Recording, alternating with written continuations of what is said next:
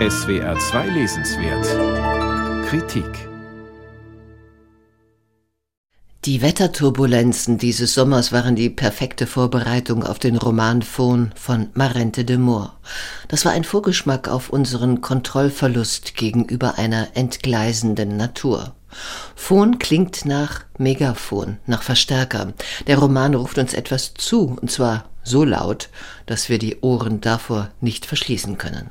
Phon spielt im Jahr 2016 in einem waldreichen Gebiet Russlands, eine Autostunde von der Grenze zu Lettland entfernt.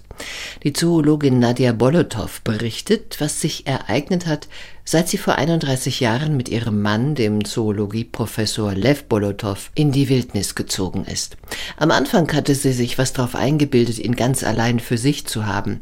Lev, wegen seiner Haarpracht von den Studentinnen liebevoll Mammut genannt, war der Casanova des Fachbereichs in Leningrad. Nun auf dem Land hatten sie ein spezielles Labor eingerichtet, um seltene Fledermausarten zu untersuchen, aber dann wurden sie in den Niedergang der Region mit hineingezogen.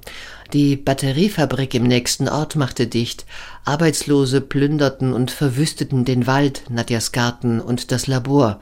Dann leerte sich die Gegend. Der letzte Nachbar zog weg, die Buslinie wurde eingestellt, das Wasser kam oft nur noch tröpfelnd und in zweifelhafter Farbe aus dem Hahn.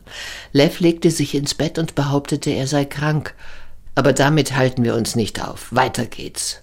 Unterbricht Nadja ihren Bericht an dieser Stelle in resolutem Tonfall. Als wäre sie eine Frau, die bei solchen Schwierigkeiten die Ärmel aufkrempelt und tut, was getan werden muss. Aber so ist Nadja nicht. Sie trinkt. Sie liebt es sich, Geschichten auszudenken.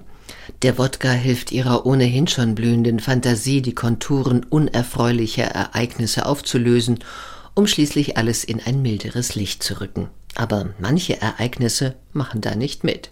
Ereignisse wie die sogenannten großen Geräusche, ein wiederkehrendes kolossales Himmelsheulen, das Lev und Nadja in der Wildnis jedes Mal tief erschüttert zurücklässt. Nadja plappert dann aus Angst und nimmt noch einen Schluck. Es ist ja nicht nur dieses rätselhafte Geräusch. Es sind sterbende Fledermäuse, mutierte riesige Pflanzen, das Drama mit ihren erwachsenen Kindern. Die Tochter nimmt Drogen, der Sohn macht Geschäfte mit der Mafia. Angst macht Nadja auch, dass es der 20 Jahre ältere Lev, den sie für zunehmend dement hielt, weiterhin auf junge Frauen abgesehen hat. Sie kommen als Ökopraktikantinnen aus dem Westen, wollen die russische Natur retten. Die naiven Euro-Standard-Chicki, wie sie die jungen Idealistinnen nennt, zahlen 1000 Dollar für zwei Wochen. Dafür erwarten sie, Bärenbabys versorgen zu dürfen. Dass deren Mutter extra für diesen Anlass erschossen wurde, wissen sie natürlich nicht. Dafür sorgte Mafioso Piotr Karasov, der Nadja und Lev noch ein paar Tipps zum Umgang mit den Westlern gibt. Lasst sie arbeiten, finden die super. Echt. Haufen wegmachen, Boden schruppen, Holz hacken. Ein bisschen Folklore muss sein. Schnee, Babybären, Babywölfe, Kalinka, Malinka. Darauf stehen die aus dem Westen. Und dann ermahnt er sie, nicht zu vergessen, die wollen der Natur unter die Arme greifen. Der Roman Faun von Marente de Moor ist deftig im Stil und subtil in der Aussage. Bei der Lektüre baut sich das unheimliche Gefühl eines nahen Kardinalverlusts auf, das Gefühl, wie abhängig der Mensch von der Natur ist. Und mögen wir das auch tausendmal gehört und tausendmal dahingesagt haben, de Moors Roman lässt uns spüren, dass es Folgendes bedeutet. Wenn, dann gehen wir gemeinsam unter. Vielleicht liegt's am Promillepegel Nadjas, der unzuverlässigen Alleinerzählerin, dass der Text manchmal ins Taumeln gerät und dass wir nie erfahren, was es mit dem Himmelsheulen auf sich hat. Aber Marente de Moors Bilder der geschundenen Natur sind suggestiv und packend.